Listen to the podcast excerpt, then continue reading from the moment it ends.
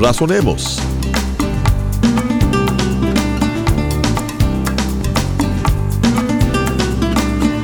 Dios nos ha dado las pautas a seguir para vivir una vida centrada y llena de propósito. En este programa estaremos examinando la Biblia, que es la palabra de Dios escrita y que nos guía a la verdad y al conocimiento mismo de Dios.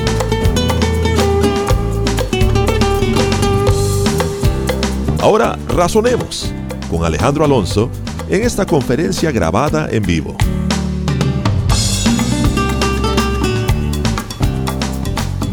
Evangelio de Juan capítulo 1.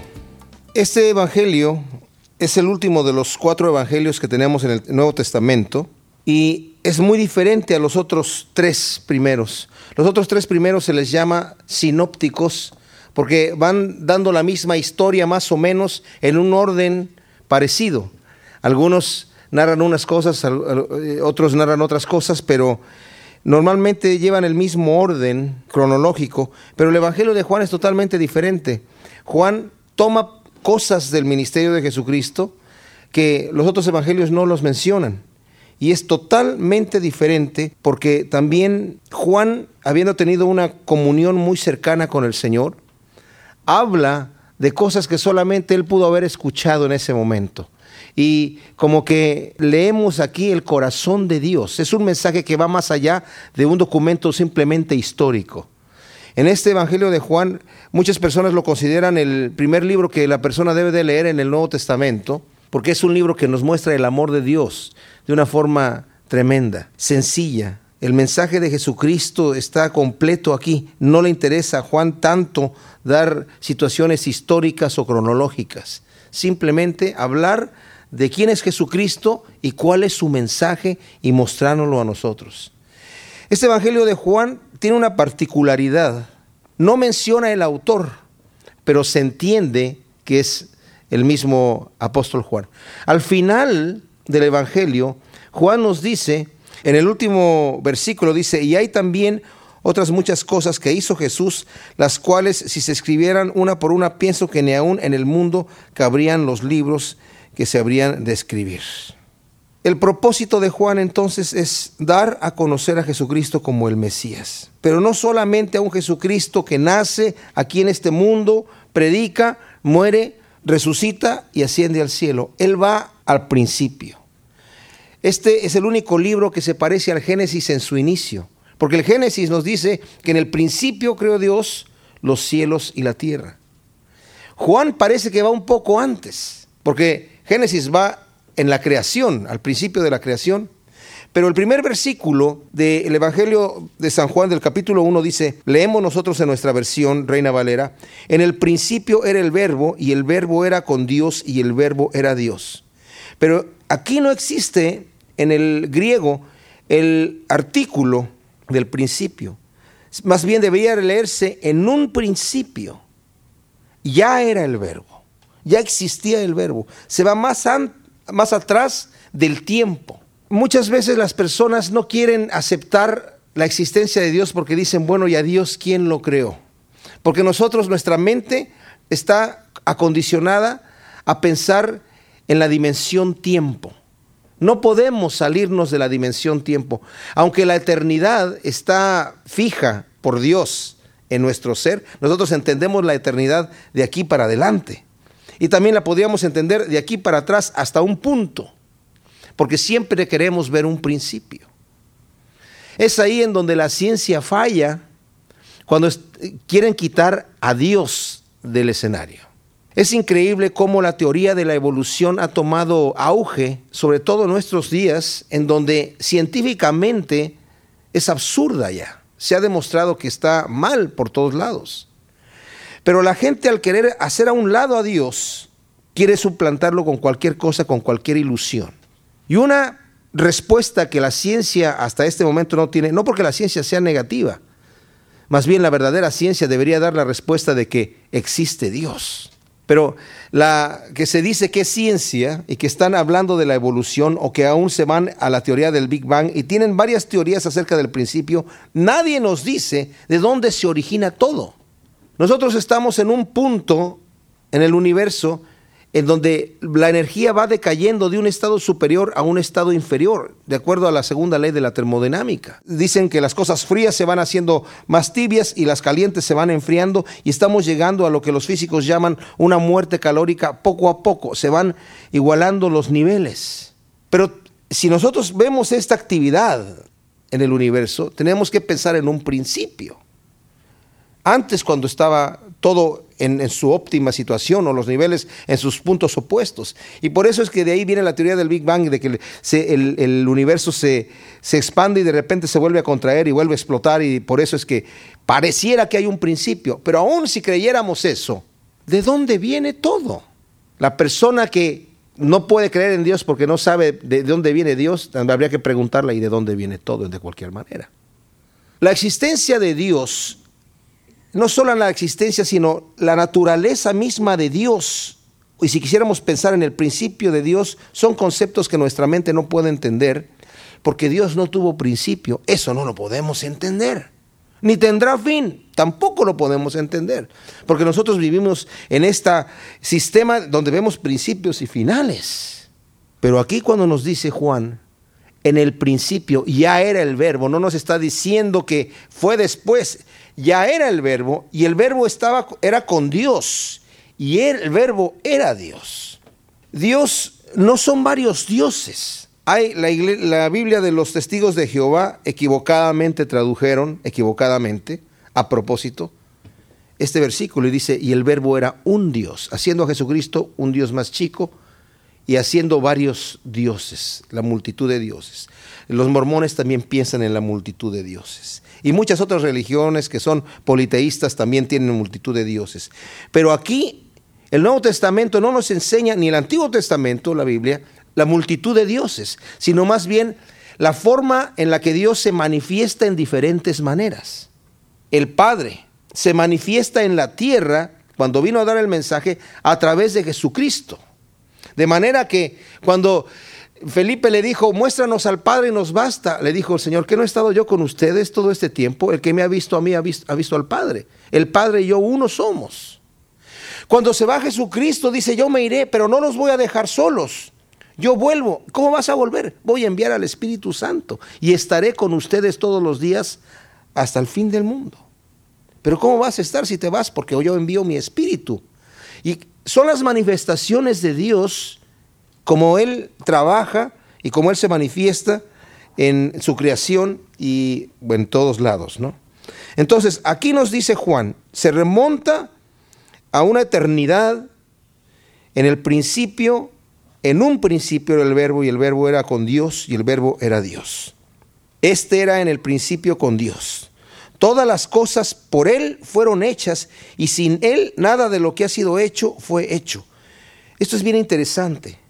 Cristo aquí nos está diciendo que el verbo, porque nos va a decir adelante que el verbo se hizo carne, por él fueron hechas todas las cosas, por el Señor Jesucristo, por el verbo. Y sin él nada de lo que ha sido hecho fue hecho. Uno puede pensar, ah, el Padre permitió que el Hijo, que es un poco más, más chico, hiciera el universo.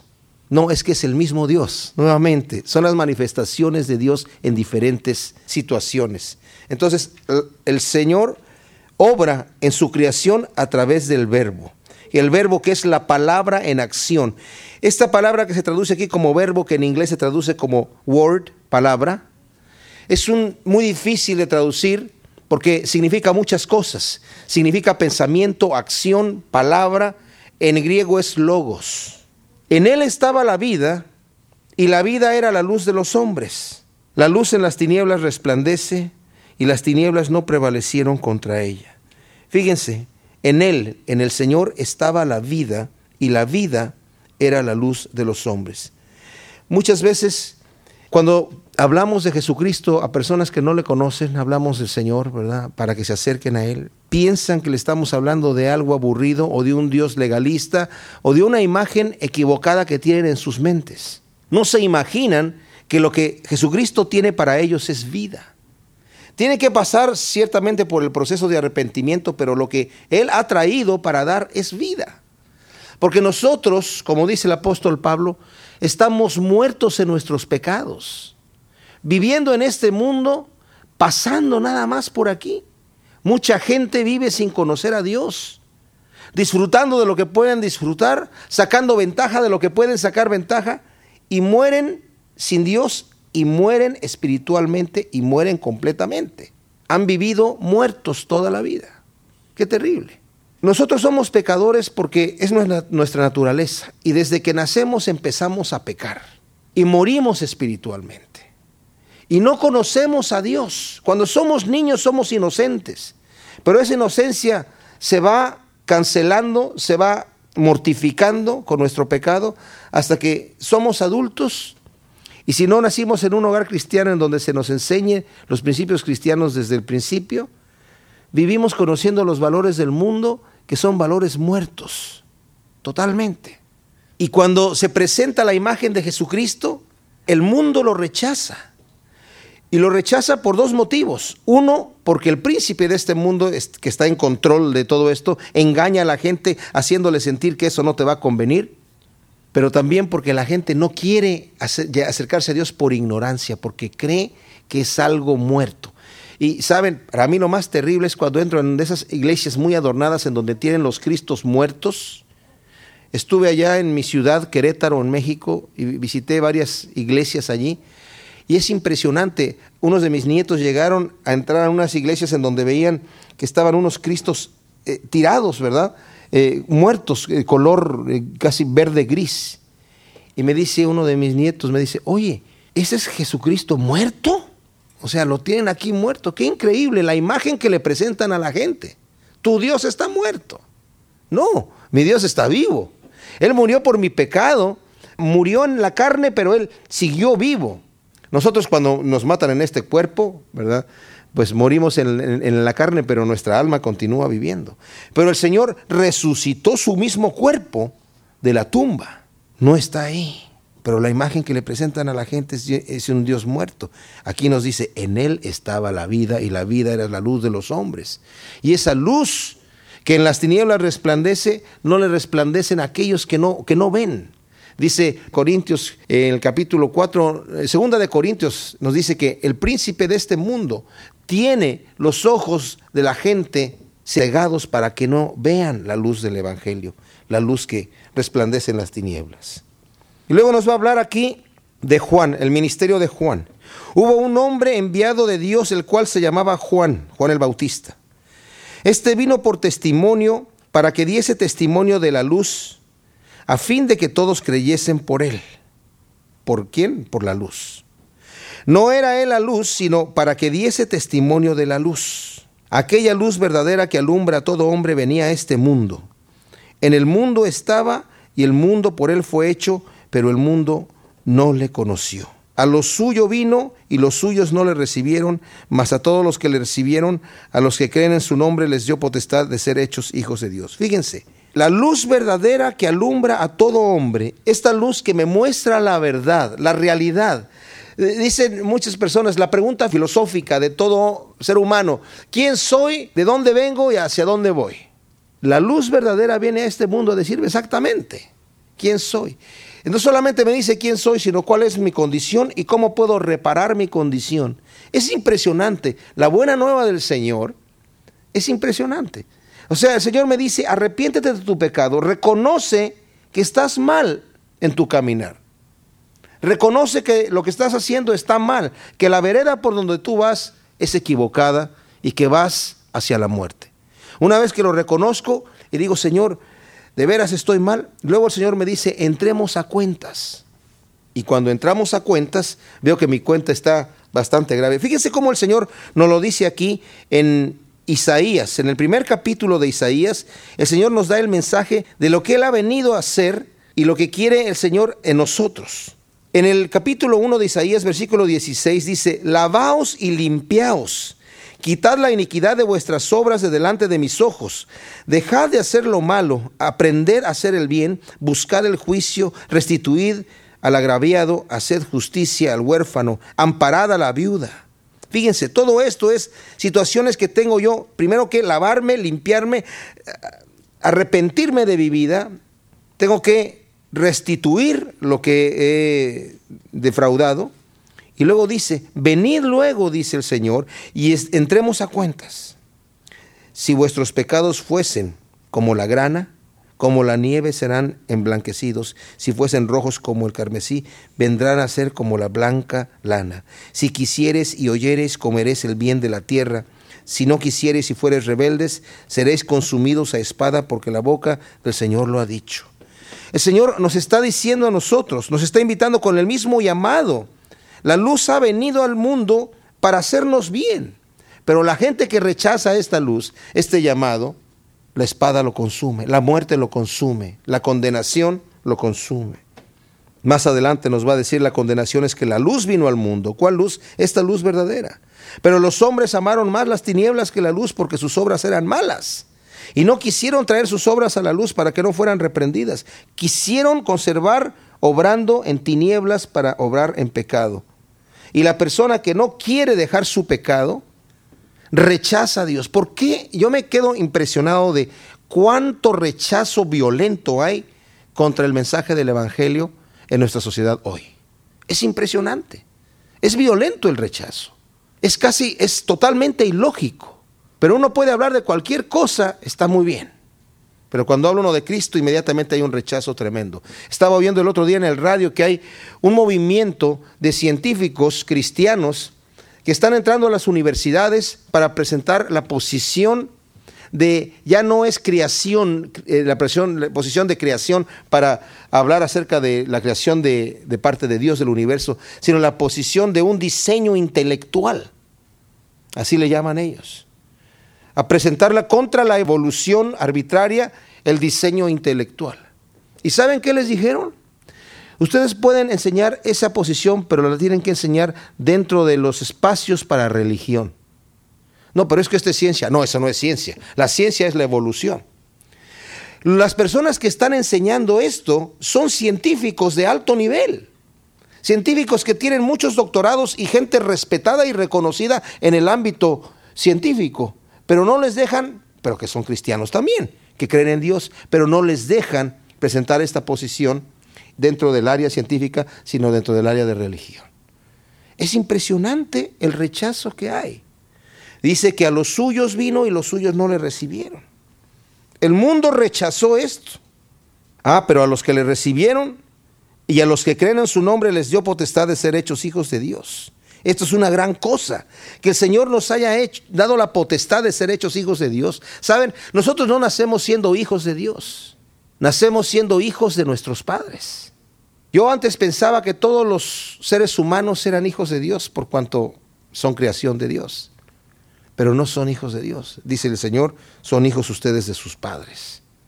¿Quiénes son hijos de Dios? Solamente los que el Señor lo toma y los recibe como hijos adoptivos. Uno puede pensar, ah, bueno, el unigénito Hijo de Dios, ¿quién es? Pues Jesucristo, ¿no? Es el único que es unigénito Hijo de Dios. Y podemos pensar, bueno, somos hijos adoptivos como de segunda categoría, pero no. Aquí dice que a los que creen en su nombre les dio potestad de ser hechos hijos de Dios. Fíjense lo que dice aquí, esto es bien tremendo. Los cuales no son engendrados de sangre, ni de voluntad de carne, ni de voluntad de varón, sino de Dios. Somos engendrados como hijos no de sangre. Y en realidad la palabra es plural, sangres, o sea, no por descendencias nuestras que nosotros llegamos a ser hijos de Dios, o por voluntad de alguien, o por voluntad nuestra, sino porque Dios nos hace renacer en su familia. Nos adopta, pero nos hace nacer de nuevos. Venimos a ser verdaderos hijos de Dios en naturaleza y en todo. El Señor tiene la potestad de hacer eso. Qué, tremendo sería, ¿no? Que las personas que adoptan a sus hijos pudieran hacerlos nacer y llevaran su misma sangre, su misma naturaleza, pues es lo que el Señor ha hecho en nosotros. Porque llegamos delante de su familia y Él no solamente nos toma como estamos, sino que nos hace nacer de nuevo allí. Y somos engendrados allí de voluntad de Dios. Y aquel verbo fue hecho carne y habitó entre nosotros y vimos su gloria gloria como del unigénito del Padre lleno de gracia y de verdad. Aquí está dando testimonio el mismo Juan de las grandezas que él vio, de las cosas tremendas que vio él al ver los milagros y las maravillas que hizo el Señor. Pero no solamente eso, nosotros al leer el Evangelio de Juan y al leer las cartas de Juan, nos vamos a dar cuenta de una cosa. Juan se conectó muchísimo, también el apóstol Pedro, al corazón de Jesucristo. Lo escuchaba hablar y, y el Señor de alguna manera tuvo eh, la palabra que hablaba, tuvo la capacidad de penetrar en los corazones de estas personas. Ahí también estaba Judas, pero Judas no quiso escuchar. Pero Juan sí quiso escuchar. Y nos habla de este amor, de esta grandeza que vio en el Señor y dice, vimos la gloria de Él. Porque el Señor Jesucristo venía humilde, pero haciendo los milagros que hacía. Debe haber sido una cosa impresionante estar en el día con Él, escuchar lo que dice, ver cómo se comportaba, siendo manso y humilde de corazón. Y además ellos reconociéndolo como este es el Hijo de Dios, ya nos dimos cuenta, nos acabamos de dar cuenta que este es el Mesías. Pero no viene como nos íbamos imaginado que hubiera venido el Mesías con toda la pompa y la prepotencia que normalmente una persona que tiene poder tiene. Porque no vino así. Vino de, de otra forma, que es lo que realmente sorprende y llena de, de, emoción, justamente, de emoción a Juan y dice, vimos su gloria su gloria como del unigénito del Padre, llena de gracia y de verdad. Juan dio testimonio de él y clamó diciendo, este es de quien yo decía, el que viene después de mí es antes de mí porque era primero que yo. Fíjense, dice, el que viene después de mí es antes de mí porque era primero que yo. Juan era seis meses mayor que Jesucristo, pero está diciendo, él era primero que yo, porque está reconociendo Juan que él es desde antes. Lo mismo que está diciendo aquí, o sea, el Juan el Bautista está reconociendo lo mismo que Juan el Evangelista está declarando al principio aquí. Porque de su plenitud tomamos todos y gracia sobre gracia. Pues la ley por medio de Moisés fue dada, pero la gracia y la verdad vinieron por medio de Jesucristo. A Dios nadie le vio jamás. El unigénito Hijo, que está en el seno del Padre, él le ha dado a conocer. Fíjense que es especial. Dice que tomamos todos de su plenitud gracia sobre gracia, porque la ley vino a través de Moisés, pero la gracia y la verdad vinieron por medio de Jesucristo. ¿Qué es esto de gracia sobre gracia?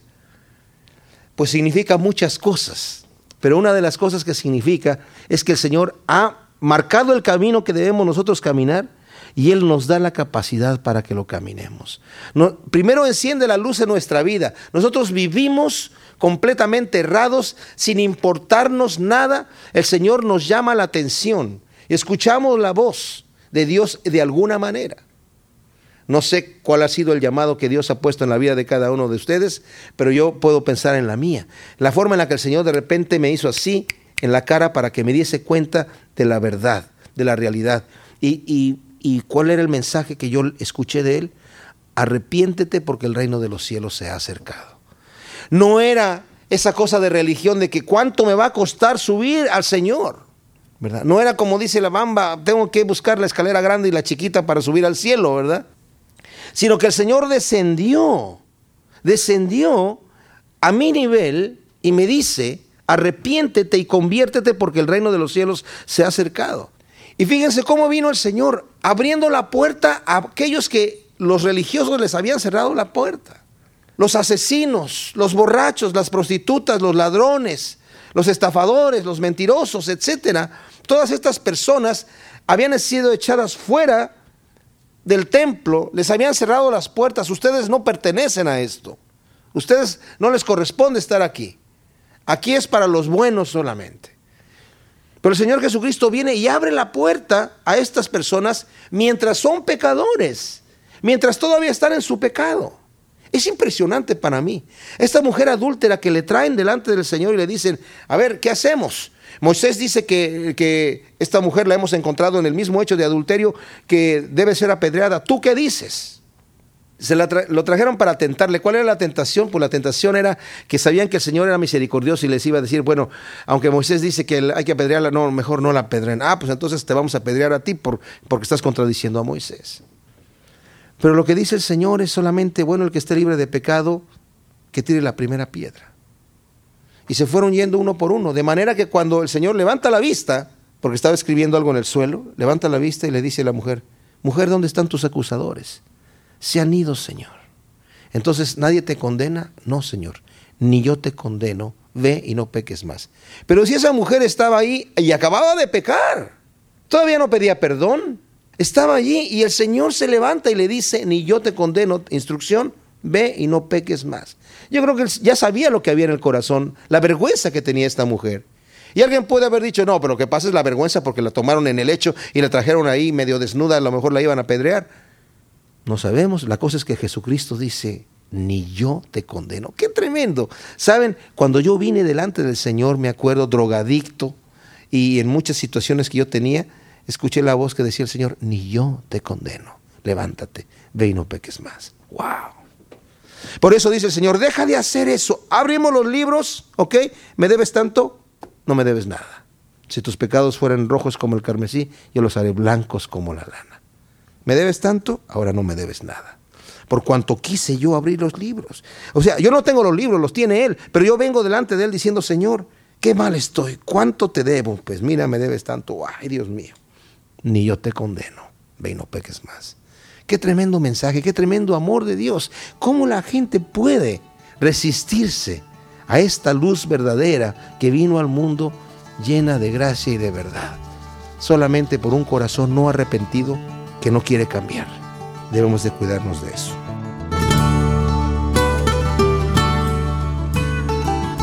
Esto fue Razonemos.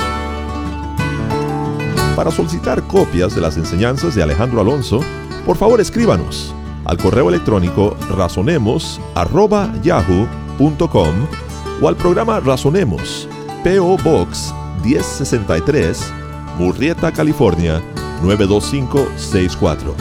Nuevamente, la dirección es correo electrónico razonemos@yahoo.com o al programa Razonemos, PO Box 1063, Murrieta, California 92564.